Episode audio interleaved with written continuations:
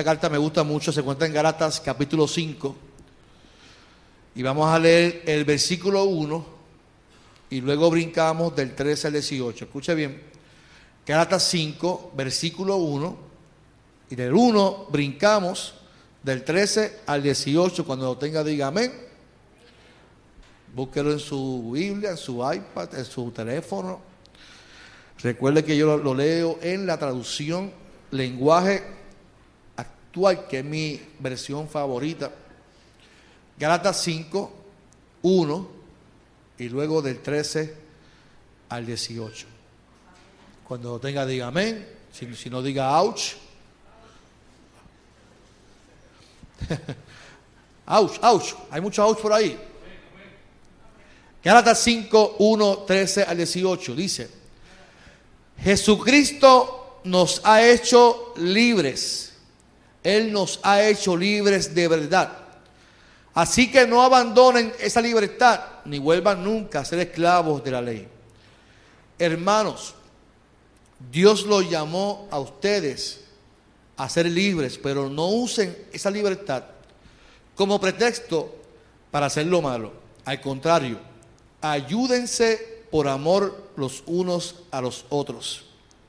Porque toda la ley de Dios se resume en un solo mandamiento. Cada uno debe amar a su prójimo como a sí mismo. Les advierto que si se pelean y se hacen daño, terminarán por destruirse unos a otros. Por eso les digo, obedezcan al Espíritu de Dios y así no desearán hacer lo malo. Porque los malos deseos están en contra de lo que quieren, de lo que quiere el Espíritu de Dios.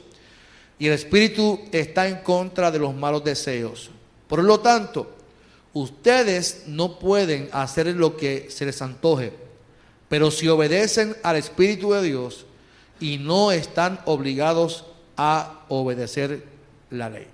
Señor, en esta mañana te doy gracias por tu presencia y gracias porque podemos adorarte, pudimos levantar nuestras manos y afirmar que nos entregamos en totalidad a ti. Y en esta hora queremos recibir tu palabra.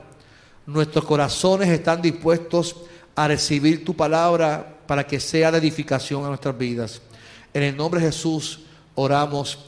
Amén y amén y amén. Voy a poner este aire a, que sobre para acá, porque si no voy a congelar a Mercedes. Lo tengo para abajo.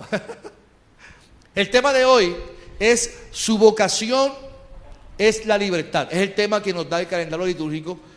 Repítalo conmigo, su vocación es la libertad. Y se refiere a Jesús, que su, la vocación de Jesús es la libertad. Y me gusta mucho cuando leemos el texto de Gálatas, la carta de los Gálatas, usted si se va al primer capítulo se, va se da cuenta del coraje, del enojo que tiene Pablo. Voy a poner un ejemplo real, como si fuéramos nosotros. Es como si yo enseñara una doctrina o una, una enseñanza importante de la iglesia y tan pronto me voy, abro la puerta, lo que yo enseñé, la iglesia haga qué? Lo contrario. Y cuando usted lee lee a Pablo que en la introducción dice, pero Gálatas, tan pronto me voy, ustedes hacen lo que les dé la gana. Ya Pablo está introduciendo su coraje y, su, manera de expresarse porque los Gálatas ya habían vuelto a su antigua enseñanza o construcción de la ley. Así que cuando leemos el antes del texto, notamos que ya Pablo viene hablando de lo que es la libertad y lo que es la contraparte de la libertad, que es la esclavitud. Porque si hablamos de libertad, la contraparte es que somos entonces esclavos. Y vemos que desde a finales del capítulo 4 ya está introduciendo lo que quiere hablar del capítulo 5, que es la libertad en el espíritu. Y Pablo desarrolla una exposición sobre la forma de vivir la vida cristiana, que es importante. Cómo el ser humano, por ejemplo, la iglesia evangélica unida de Caguas tiene un libro donde enseña a los nuevos convertidos de cómo vivir una vida cristiana. Yo me, me convierto al evangelio y me pregunto, ¿y qué rayos yo voy a hacer ahora con mi vida? ¿Qué cosas tengo que hacer, Fernando? Me convertí al evangelio, ¿qué voy a hacer ahora con mi vida? Tengo que dejar qué? ¿Qué voy a hacer ahora? ¿Verdad? Y es lo que Pablo quiere enseñar, que cuando uno se entera a Cristo, hay una forma de vivir. Hay una ética de vida que uno debe de mostrar y de vivir conforme a lo que el Espíritu quiere que nosotros hagamos. Nosotros podemos notar que la problemática de los Galatas es muy parecida a nuestros tiempos. El abuso de malas decisiones de los cristianos ante la gracia de Cristo justificando el perdón tenemos que decir que la libertad es un concepto teológico en la carta de los que está bien marcada. Para contraponer entonces, Pablo utiliza el ejemplo de la esclavitud y para hablar de la esclavitud utiliza entonces el concepto de la ley, la ley de Moisés. La gracia o, lo que el Espíritu afirma es lo que nos liberta y lo que habla conforme a la ley es lo que nos esclaviza. ¿Y por qué nos esclaviza? Pues Pablo lo resume aquí en la carta de los Gálatas. Y él comienza el capítulo 5, que a mí me encanta cómo comienza, porque Pablo comienza diciendo, Jesucristo nos ha hecho libres. Y afirma nuevamente, Él nos ha hecho libres de verdad. Y dice, así que no abandonen. Recuerden que en Gálatas 1 está diciendo, tan pronto me voy, ustedes ya abandonan mis enseñanzas. Así que no abandonen esa libertad ni vuelvan nunca a ser esclavos de la ley. Y aquí notamos que no estamos hablando de una libertad física, ni una esclavitud física. Lo tomamos enmarcando esa decisión en los valores que se nos enseñaron de la palabra de Dios, de, de la ley que se inculcó como, como gente que está aprendiendo y que se doctrinó, como, como Pablo enseñando la gracia y lo que el Espíritu dice, según conforme a lo que Jesucristo hizo en la cruz del Calvario. Cuando nuestras decisiones son trastocadas y muchas veces hasta limitadas por lo que se nos enseñó, que nos cohiben esas enseñanzas, nos trauman en muchas ocasiones y Pablo tiene serios problemas con eso. Cuando tú tomas una decisión en tu vida y esa decisión se limita, no te libera, sino que te cohibe, te, limita, pues Pablo tiene serio problema porque para yo actuar conforme a la ley, yo tenía que hacer, hacer ritos o ciertas cosas para supuestamente agradar al Señor. Y Pablo tiene un problema serio con la ley, porque él entiende que no hace falta hacer ningún rito para agradar al Señor.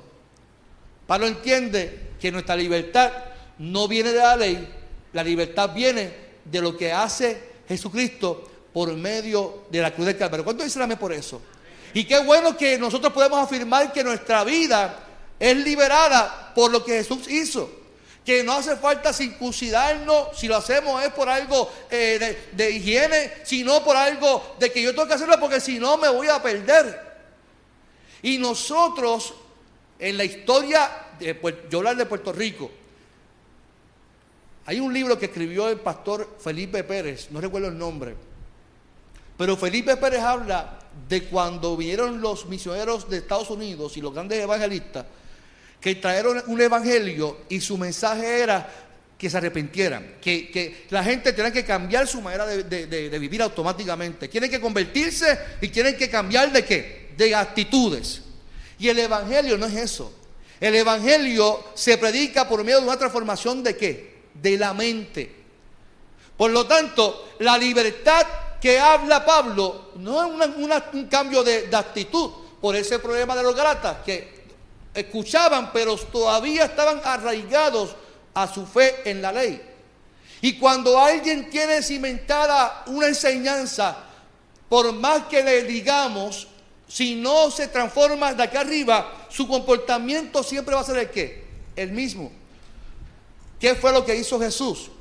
Jesús vino a este mundo y según Mateo dijo que él venía y caminaba por las sinagogas y él enseñaba, predicaba y sanaba. Pero todo se fundamentaba en el reino de Dios, que era libertad. Todo se fundamentaba en su gracia. Todo se fundamentaba en amor y justicia. Así que la libertad que Pablo se refiere es esa libertad de cada persona que para relacionarse con Dios con forma directa, pero eso comienza no por lo que yo pueda hacer, sino por lo que Jesucristo hizo que nos hace libres. ¿Cuánto dicen amén? Entonces me pregunto, ¿cómo Cristo nos hizo libre? ¿Cómo Cristo me hace libre a mí? ¿Cómo Cristo hace libre a los Gálatas para que ellos entiendan? Pues hablemos entonces de Cristo. Cristo vino a este mundo a traer libertad. El que cree en Él es libre, pero libre de qué? Él mismo dijo, y conocerán la verdad, y la verdad os hará qué? Libres. Pero ¿cuál es la verdad? Lo que trae Él. El pueblo que vivía fundamentado en la ley, en la ley actuaba con injusticia, actuaba con corrupción, actuaba de manera injusta. Y Jesús dice, lo que yo enseño es la verdad. Como siempre digo, Jesucristo es la voz de Dios sin filtro. No había intermediario. Jesucristo mismo vino a, a vivir lo que Dios quería desde un principio para el pueblo. Por lo tanto, sus acciones, lo que hablaba, lo que enseñaba, lo que hacía, se fundamenta en que conocemos la verdad y que conocer esa verdad les iba a liberar, liberar de un pensamiento, liberar de una eh, posiblemente construcción. Por lo tanto, lo que Pablo está haciendo es deconstruyendo un pensamiento a los Gálatas para poder construir un nuevo pensamiento. ¿Por qué? Porque los Gálatas tenían un problema. Había un problema entre ellos mismos. Y es que después de escuchar la gracia de Dios, ellos querían seguir condenando a, los mismos de la iglesia. Por eso dice, usted no puede seguir con ese odio. Usted no puede seguir juzgando. Eso me, trae a mi memoria mi niñez. Y mi niñez, yo recuerdo que el mensaje era que se arrepienta porque si no van para dónde? Para el infierno. Y que y un problema con las mujeres, con la vestimenta. Y un problema con, el pelo, y un problema que tú no te puedes pintar, no te puedes afitar los pies, no te puedes afitar las asilas, no te puedes... Mire, por favor. Usted que mi esposa me diga, Carlos, me convertí al Evangelio y no me afecta las axilas. Yo, pues mira, hermana, busque de Dios primero.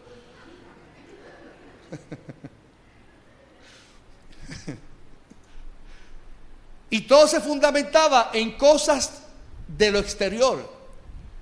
No sé si usted se recuerda de eso, pero yo que pastoreé el área este de Puerto Rico, Fernando debe saber de eso, que vivió mucho tiempo en el área este.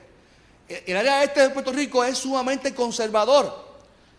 Y a mí me, tenían que pedir permiso los jóvenes para ir para el cine porque el cine era, del diablo. En el 2004 todavía la gente pensaba que ir al cine era del diablo. Ir para la playa era con faldas mahón. Para que y si si iban con un traje de baño, lo que sea, ay, que el pastor no me vea, que el pastor no me vea. Y yo decía, pero qué infelices son la gente. Porque son infelices, no viven libres. Viven pensando en lo que otros puedan decir, de lo que ellos puedan hacer.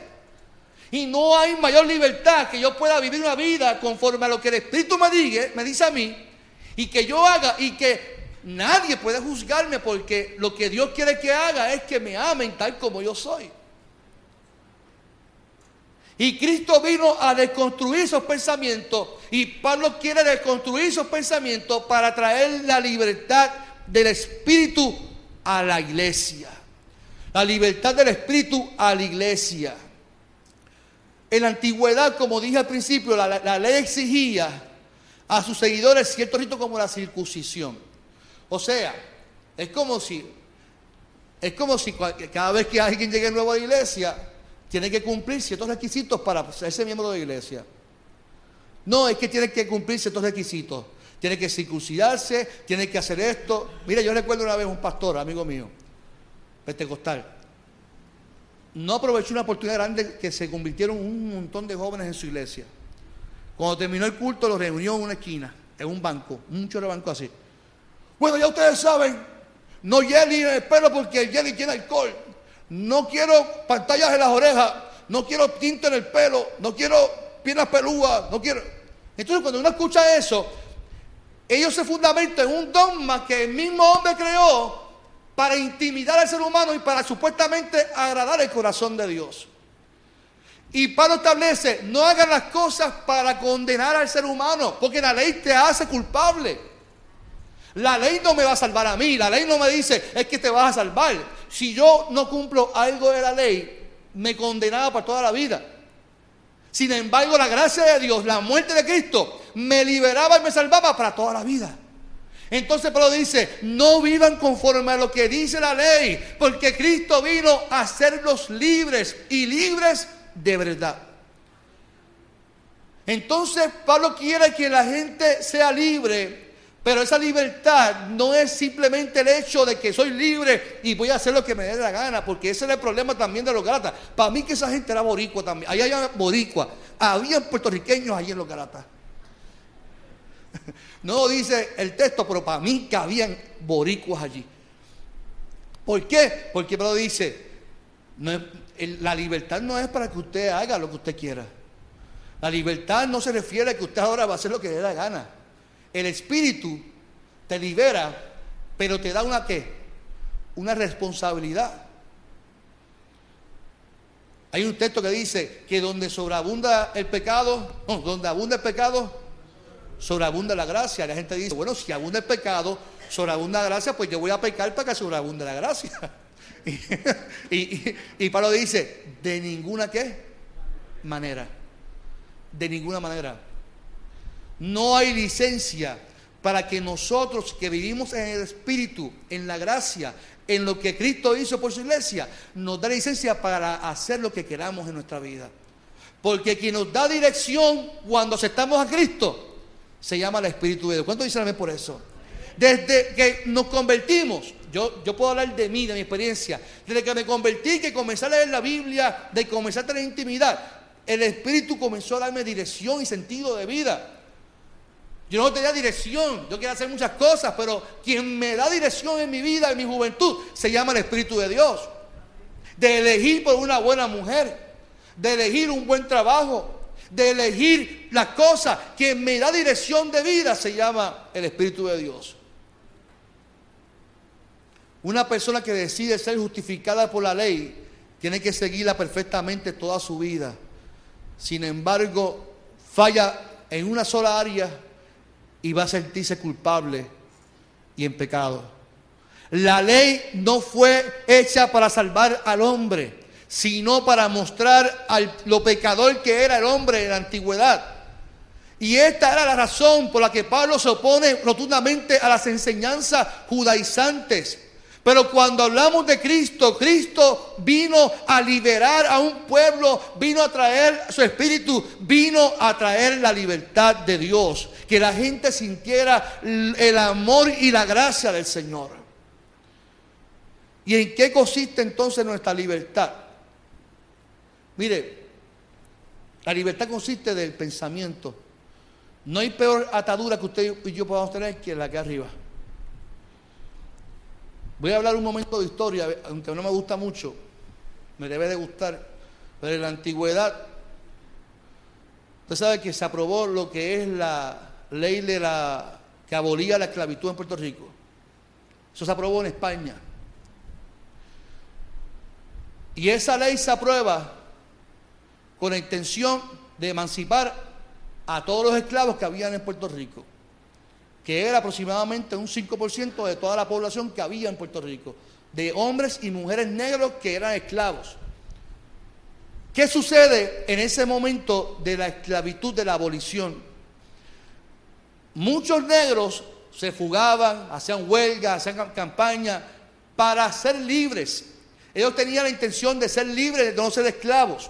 Cuando se da la abolición, dice la historia, que hubo mayordomos, dueños de propiedades, que pensaron hasta no decirles al esclavo, porque al fin y al cabo no se iban a qué, a enterar de que eran qué, libres. Otros esclavos pensaron en quedarse siendo esclavos ya los que no tenían a dónde ir. Otros decidieron dar el paso a su libertad y aprobar de lo que con mucho esfuerzo y sacrificio se obtuvo. Y la realidad es que muchos de los esclavos negros fueron libertados bajo una ley que se aprobó en España, pero su estilo de vida siguió siendo qué? El mismo. Porque de nada vale que la gente diga, eh, ok, eres libre, pero ¿cómo yo trabajo acá arriba que soy libre? ¿Cómo yo trabajo mi estilo de vida ahora, mi psiquis, de que yo soy libre y que ahora yo puedo hacer lo que yo quiera con mi vida? De que puedo buscar trabajo, de que puedo educarme, que puedo trabajar. Así que básicamente Pablo está trabajando con personas que estaban esclavas a una ley, pero su esclavitud consistía en sus pensamientos, porque ya su libertad se había realizado por medio de Cristo. Lo que te quiero decir en esta mañana es que nuestra libertad ya está hecha. Nuestra libertad, la gracia se derramó en la cruz del Calvario. Lo que hace falta es que usted y yo vivamos como tal. Porque el reino de Dios se basa de principios y el mayor de esos principios es vivir en amor. ¿Cuánto dicen amén por eso? Amor con Dios, amor con tu prójimo y amor contigo mismo. Y el amor tiene unas ramas y esas ramas es el perdón, es la misericordia, y cuando Pablo dice que no perdamos tiempo en diferir, sino que más bien respetemos la opinión de los demás, es que no tan solo respetemos la opinión, sino que entre diferencias debemos tener la libertad. Y esa libertad se fundamenta en amar a la persona tal como Él es. Lo peor que una iglesia pudiera hacer, y hablo en general, las iglesias en el mundo entero, es que tan pronto llegue una persona nueva a una iglesia, lo quieran judaizar que tengan que decirle qué tienen que hacer con su vida, que tienen que decirle que no puede vestir así, que tienen que decirle que no puede hacer lo otro. Eso es lo peor. Es más, en nuestra declaración de fe y orden, del documento que tenemos en la iglesia, eso se le llama violencia religiosa. Que, la iglesia quiera controlar la vida del ser humano, eso es ser violento. Tú no estás, si, si Dios nos hizo libres, los mismos judíos muchas veces consideraban la paz como un estado de relaciones perfectas entre los hombres. Sin embargo, sin embargo, querían judaizar a los que no eran judíos. Y la libertad consiste en que Dios tenga una buena relación con Dios, pero también con nuestros semejantes. ¿Cuántos dicen amén? Y la libertad cristiana es vivir la debida relación en paz con nuestros semejantes. Así que la ley siempre, la ley siempre va a chocar con la gracia de Dios. Pablo lo dice de, otra manera magistral. La letra mata, mas el espíritu vivifica. La gente dice, yo no voy a estudiar el seminario, nunca voy a estudiar la Biblia porque la Biblia dice que la letra mata. Mire qué, qué ignorante es la gente. Porque Pablo no dice que el estudio de la Biblia te mata. Cuando él se refiere a la letra, se refiere a la ley, no se refiere al estudio de la palabra. La letra te condena, la letra te hace pecador y el pecado te mata. Sin embargo, el Espíritu vivifica, la gracia te da vida, la gracia te libera. Y eso es lo que hace la presencia de Dios, porque al fin y al cabo, Él lo dice al principio, es Jesucristo quien nos da esa libertad en el nombre poderoso de Jesús. Entonces, ¿Cuál, era el fin de Pablo en toda esta carta? Él dice al final, ayúdense los unos a otros por amor. Y cuando yo hablo de que su vocación es la libertad, porque él se refiere a Jesucristo, es importante entonces entender lo que es la libertad que Pablo quiere llevar a estos galatas. La ley te hacía exigirle al otro que hiciera cosas posiblemente en contra de su misma voluntad para agradar a Dios. El ejemplo de Jesús versus la ley es muy importante y mayor en estos tiempos que estamos viviendo. Jesús utilizó su gracia para qué? Para amar y nos deja la misma responsabilidad a nosotros en la iglesia. De hecho, Fernando habló el llamado de iglesia, que es educar. Y tú, lo dijiste, y vayan a ser discípulos. Ese era el llamado de iglesia. Vayan y hagan qué? Discípulos. bautícelos en el nombre del Señor. Hagan, hagan discípulos y que esos discípulos luego van a ser maestros y van a seguir haciendo discípulos y la gente se, eh, eh, crea en la gracia del Señor. Sin embargo, somos nosotros mismos que formamos dogmas, formamos eh, e instrucciones, porque pensamos que tenemos el derecho de que la gente tiene que vivir conforme a lo que nosotros entendemos que tiene que vivir.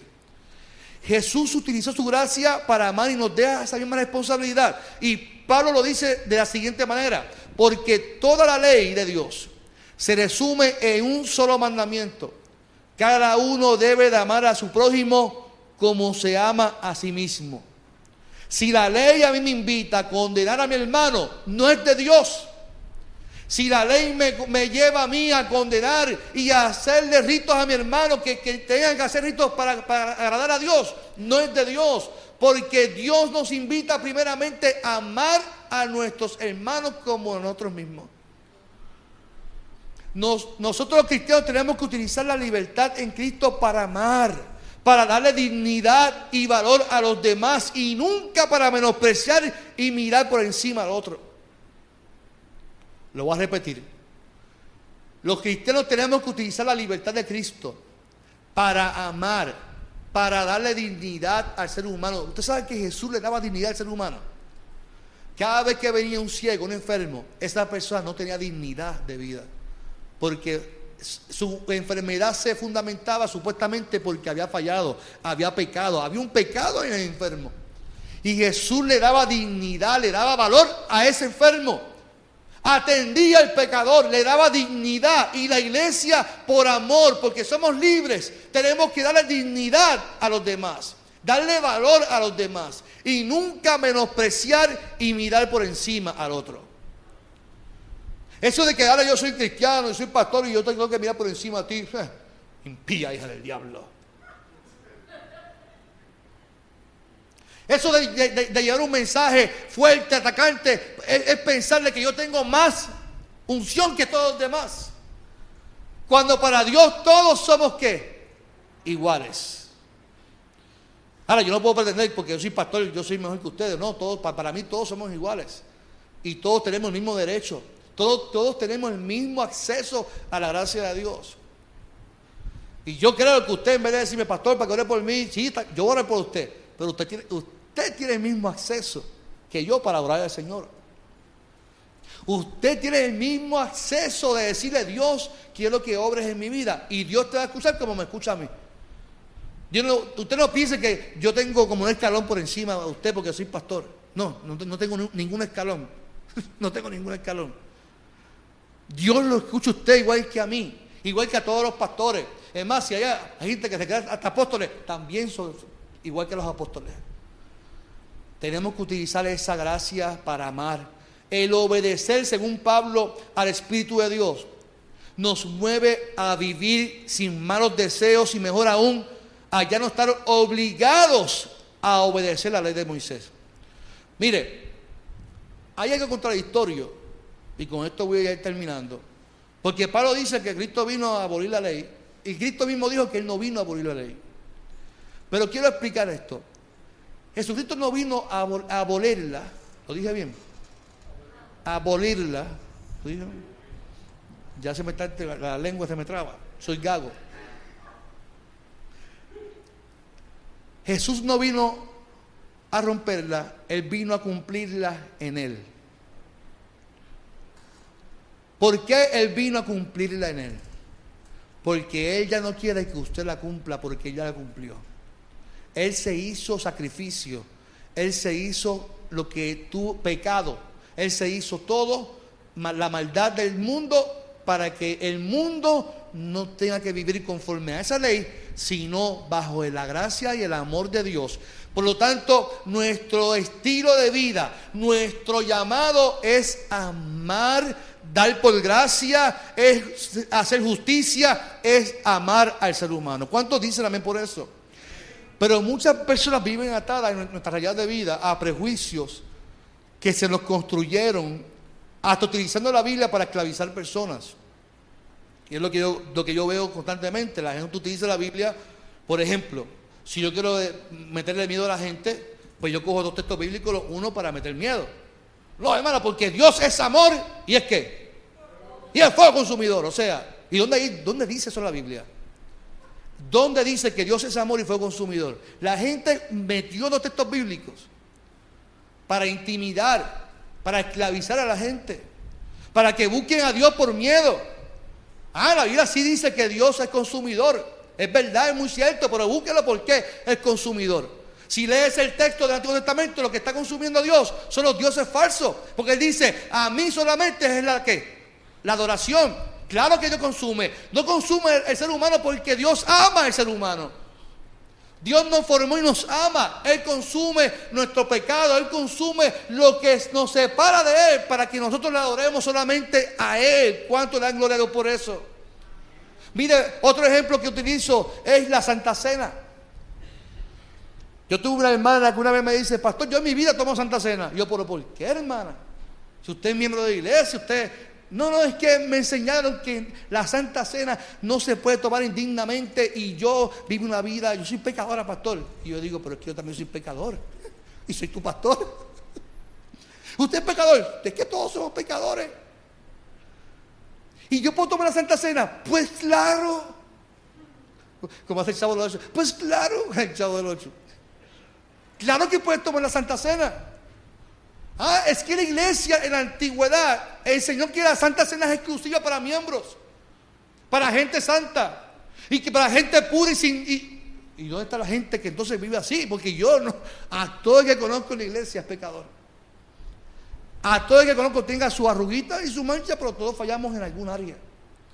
No me venga con el cuento de que, que no, no, todos en alguna manera fallamos al Señor. Y la Santa Cena significa que Dios va a qué? A perdonar mis pecados, pues entonces tengo que ser un pecador para que Dios me perdone. La Santa Cena no es exclusiva para miembros, hermano. Mira, yo conozco gente que se ha enojado porque se da Santa Cena a los niños. No hay un corazón más puro, Fernando, que los niños. Mercedes, no hay un corazón más puro que un niño. A un compañero mío se le fue un miembro histórico de la iglesia, un miembro que, como decimos, una columna de la iglesia, se le fue porque, porque le daban Santa Cena a los niños. Sin embargo, el pastorito decía, no, no, no, dejen que los niños vengan a mí.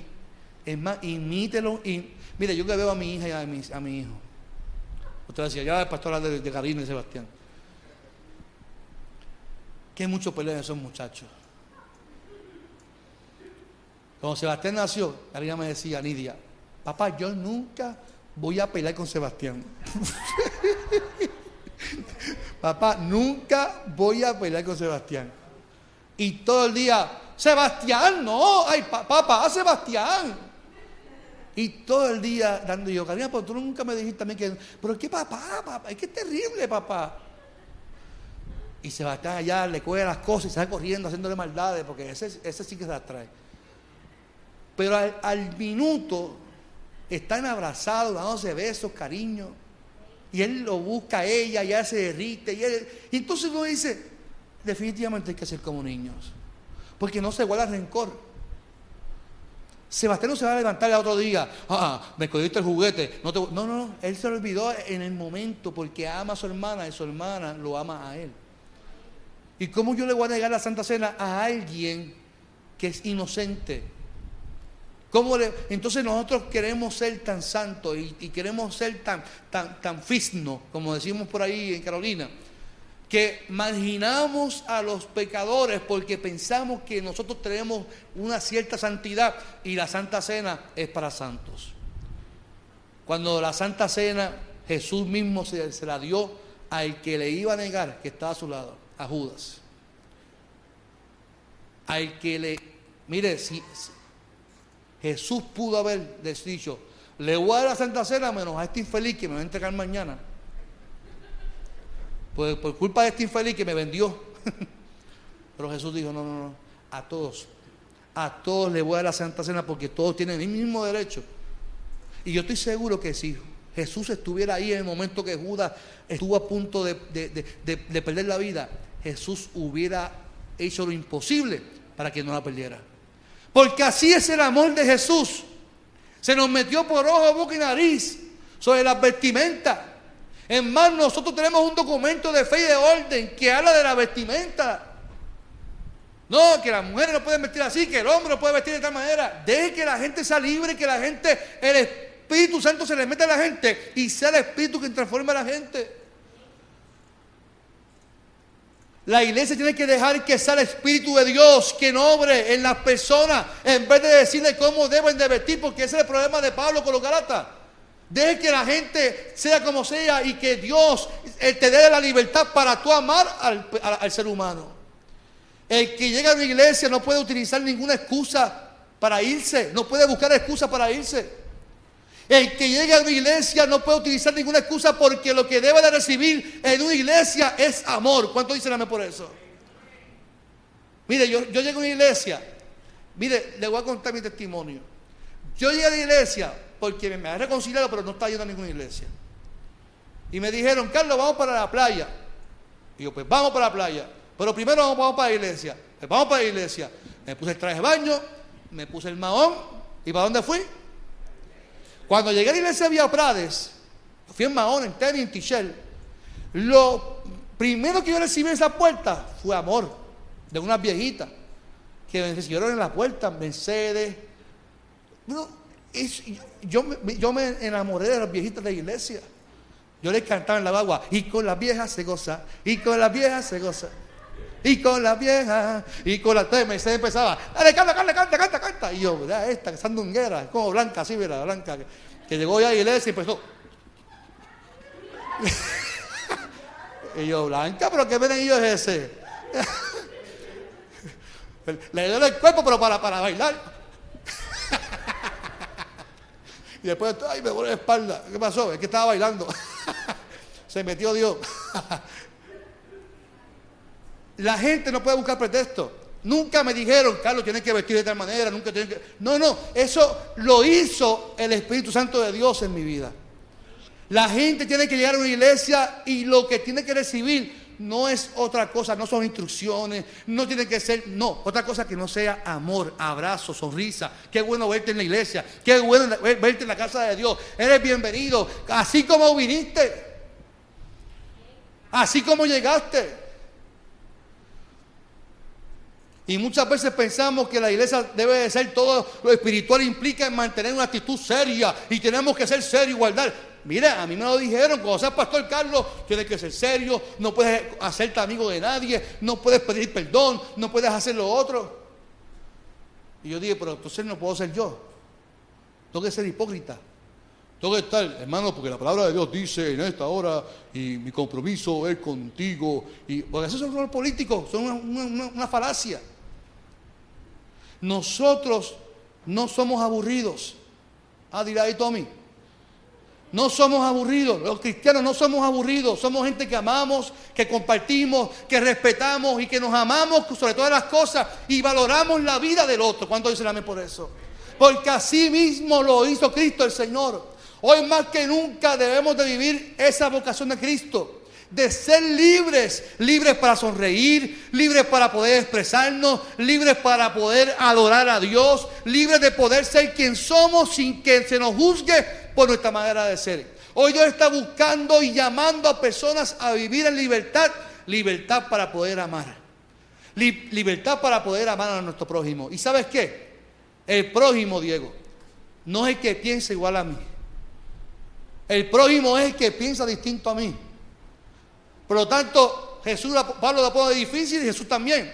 Si tú quieres ser libre en el Espíritu, tienes que entonces amar a tu prójimo.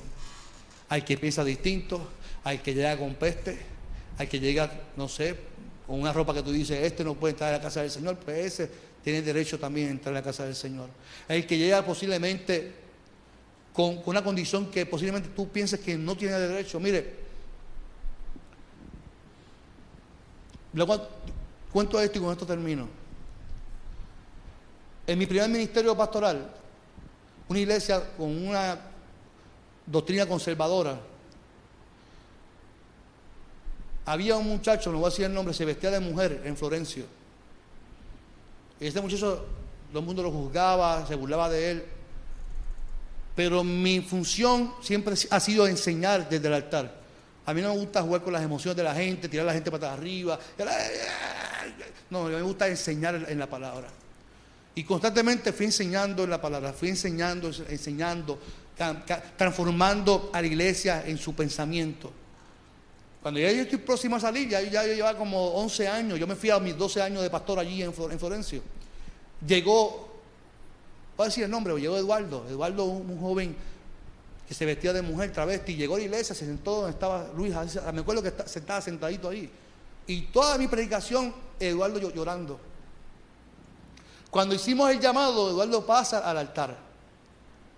Todo el mundo sabe que es el travesti de la comunidad. Para mi sorpresa, la iglesia comenzó a pararse y empezó a darle un abrazo. Para aquel tiempo bonito, no, no había COVID, nos podíamos abrazar. Y yo recuerdo que comenzaron a abrazar a Eduardo, así como él llegó a la iglesia. Cada uno hicieron una fila, imagínate, eran ciento y pico personas, comenzaron a abrazar a Eduardo y todo el mundo empezó a recibir a Eduardo, qué bueno verte aquí en la casa del Señor. Para mí, para mí, como pastor, yo me sentí satisfecho, porque estaba recibiendo con amor a alguien que ocho años atrás lo hubiesen votado de iglesia. Y todos tienen el mismo derecho de sentirse amados porque quien transforma la vida del ser humano se llama el Espíritu Santo de Dios. Que la iglesia siempre pueda utilizar la libertad del Espíritu para poder amarnos en el nombre del Señor. Amén. Amén que sí, amén que no. Seremos nuestros ojos en esta mañana.